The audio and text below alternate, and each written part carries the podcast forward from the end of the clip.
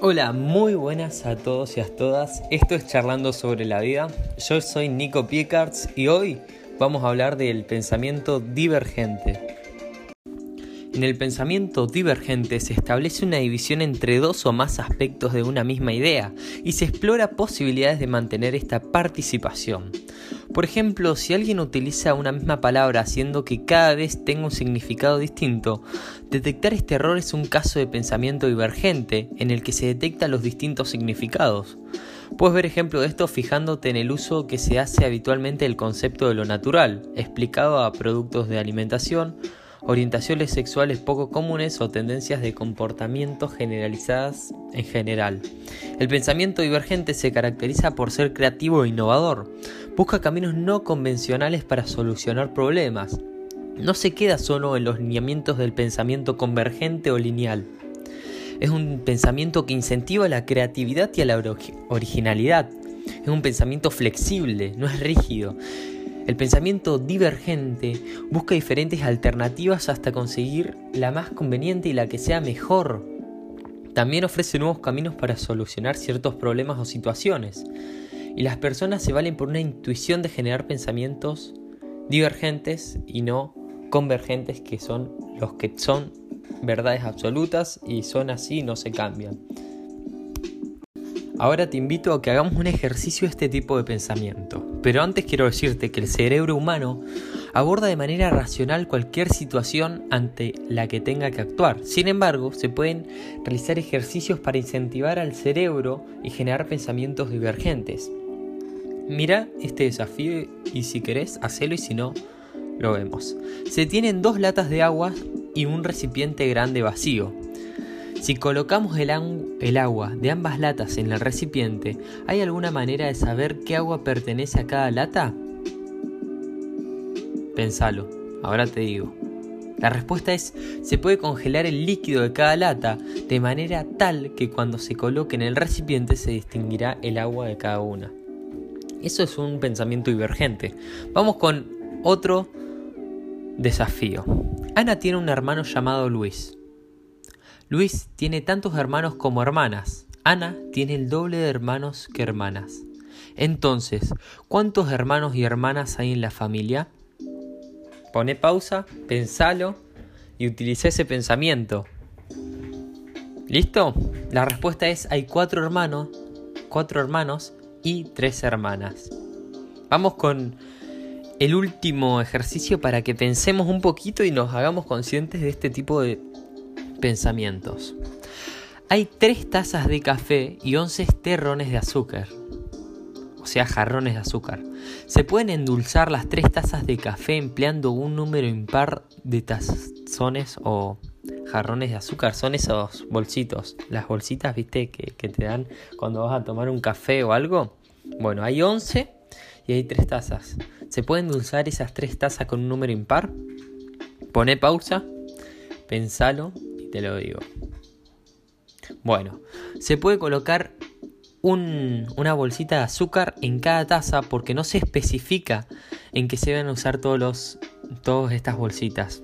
¿Se entiende? Se puede usar las que quieras en cada taza porque no hay un número específico para usar en cada taza. Esto, estos tres ejercicios son ejemplos de un pensamiento divergente, de una manera creativa y distinta de lo normal, de la lógica que usamos al actuar en nuestro día a día. Ahora vamos a hablar un poco más de las características y más, más profundamente. La primera característica de este tipo de pensamiento es que no es, no es lineal. Cuando se habla sobre el pensamiento divergente, suele decirse que se trata de un proceso no lineal, esto significa que al llevarse a cabo no se sigue una estrategia determinada, por el contrario, para conseguir aplicarlo correctamente es necesario suspender el juicio y explorar la realidad de manera abierta. Tenemos que salir de nuestras ideas preestablecidas, de nuestros prejuicios y tenemos que verlo de una manera nueva. En este sentido, el pensamiento divergente está muy relacionado con procedimientos como la lluvia de ideas o el brainstorming, mejor dicho o como se le conoce más. Cuando una persona utiliza esta habilidad, tiene que ser capaz de abandonar sus ideas preconcebidas sobre un tema o situación y reflexionar y comparar alternativas por muy inusuales que puedan parecer. Tenemos que ir por cosas locas, ideas nuevas, cosas que, que normalmente no iríamos por ese camino. De hecho, en muchos casos este proceso de pensamiento está muy relacionado con la intuición y las emociones. En lugar de utilizar la lógica o el razonamiento, la persona tiene que ser capaz de acceder a su subconsciente y dejar que vayan surgiendo ideas sin juzgarlas ni ponerle etiquetas, sin definir, dejarlas salir. La segunda característica es que está relacionado con ciertas características psicológicas. Debido a que el pensamiento divergente no es especialmente común en nuestra sociedad, gran cantidad de investigadores han intentado encontrar de qué depende que una persona pueda utilizarlo y por qué existen diferencias tan grandes entre personas. Así se han encontrado ciertos rasgos que correlacionan fundamentalmente esta habilidad. Por una parte, se ha descubierto que las personas más inteligentes generalmente tienen una mayor capacidad de utilizar el pensamiento divergente. Además de esto, aquellos que presentan puntuaciones más altas en rasgos como la extroversión y la apertura en la experiencia, también lo tienen más fácil para usar este proceso. Por otro lado, algunas investigaciones apuntan a que la inteligencia emocional también ayuda a utilizar correctamente el pensamiento divergente. Esta relación es, además, de doble sentido. Se ha comprobado que las personas que usan esta habilidad a menudo tienden a experimentar emociones más positivas. Básicamente, en, características psicológicas de nuestra personalidad y cómo somos, va a influir y va a potenciar este tipo de pensamiento o lo va a limitar y va a hacer que sea menos frecuente. Y eso ya seamos más extrovertidos, no tengamos miedo a hablar y nos mostremos como somos y nos abramos a nuevas experiencias y, también está relacionado con niveles más altos de inteligencia. Otra característica es que no sirve para tomar decisiones. Cuando lo describió el pensamiento divergente y convergente, Guilford, que planteó esta teoría, los entendía como procesos complementarios, siendo ambos igual de importantes a la hora de tomar decisiones. Debido a ello, las fortalezas de cada uno de ellos son las debilidades del otro.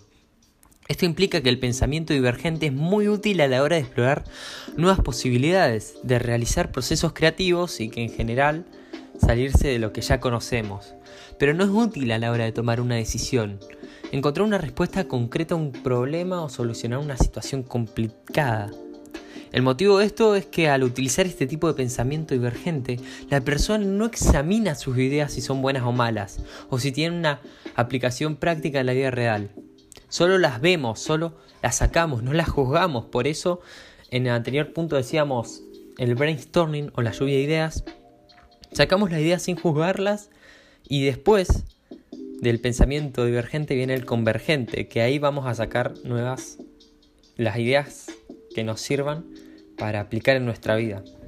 Entonces, el, el pensamiento divergente no sirve para tomar decisiones porque no juzgás, porque no la ves, solo la sacás. Y después cuando sacás esa idea vas al pensamiento convergente y ahí ves si te sirve o no y si podés aplicar esa nueva idea o no. ¿Se entiende? Vamos a hablar cómo empezar a desarrollar este tipo de pensamientos. Debido a la manera en la que está estructurada nuestra sociedad, y la forma en la que funciona nuestro sistema educativo, el pensamiento divergente, no se fomenta demasiado en ningún lado. El resultado es que la mayoría de las personas no es capaz de utilizarlo, incluso en situaciones que podría ser muy útil. Y es que en ámbitos de la vida como el laboral o el de las relaciones, el de la salud, muchas veces es fundamental ser capaz de salirse de lo establecido, de lo que es la norma, buscar nuevas alternativas más allá de lo que conocemos y explorar nuevas formas de actuar que puedan producir resultados mejores y diferentes. Por, suerte, aunque el pensamiento divergente depende de cierta medida de los rasgos psicológicos innatos que hablamos en el, hace un ratito, esta habilidad también puede entrenarse. Para ello es necesario centrarse en cuatro áreas que vamos a hablar ahora. La fluencia, la flexibilidad, la originalidad y el desarrollo. Así que bueno, vamos a hablar de ellas ahora un poquito. Empecemos por la fluencia. ¿Qué es? Es la capacidad que nos permite producir un gran número de ideas distintas a partir de un solo campo o elemento. Un ejemplo clásico de esta habilidad es el ejercicio de encontrar nuevos usos para un lápiz. Alguien que tenga una, una fluencia alta será capaz de nombrar una gran cantidad de cosas y utilidades con facilidad. La afluencia está relacionada en gran medida con los conocimientos y las experiencias de la persona. Alguien que tenga mucha información almacenada en su mente, en su memoria, lo tendrá más fácil para encontrar nuevas ideas sobre un mismo tema que alguien cuya experiencia vital sea más limitada. Es más fácil que una persona que haya vivido 15 años y haya estudiado 15 años encuentre muchísimos más usos de un lápiz que alguien que va a tercer grado, por ejemplo. El segundo punto es la flexibilidad, que es la capacidad de relacionar ideas o campos de conocimiento que aparentemente no tienen nada que ver entre sí. Tiene que ver con la fluencia, pero va un pasito más allá. Una persona con alta flexibilidad no se limita a enumerar las ideas y separarlas y dividirlas, sino lo que hace una persona con alta flexibilidad es unir ideas que aparentemente a simple vista no tienen nada que ver, pero él encuentra una manera de unirlas para algo, con un fin. El tercer punto es la originalidad, que va un paso más allá de la flexibilidad y la fluencia. Las dos habilidades anteriores se centraban en reflexionar sobre los conocimientos ya existentes en nuestra propia mente, ya fuese mediante una simple enumeración o relacionando ideas de distintos campos de una forma nueva. La originalidad, por el contrario, consiste en crear ideas totalmente nuevas. Debido a ello, es mucho más fácil de dominar que las otras dos habilidades y se trata de un proceso bastante más complejo. Numerosas investigaciones se han llevado a cabo para intentar comprender la originalidad y la creatividad, pero estos procesos aún no se entienden muy bien. Cuando hablamos del pensamiento creativo les dije que no había mucha información y es que es algo tan subjetivo y tan amplio y tan difícil de, de englobar como lo que es original. Entonces es algo muy, muy difícil de abordar esta parte porque consiste en crear cosas que no existen y es totalmente nuevo. Y lo creativo es algo parecido. La última característica es el desarrollo. La habilidad más lógica relacionada con el pensamiento divergente es aquella que permite desarrollar las ideas a las que se ha llegado utilizando la flexibilidad, la fluencia y la originalidad.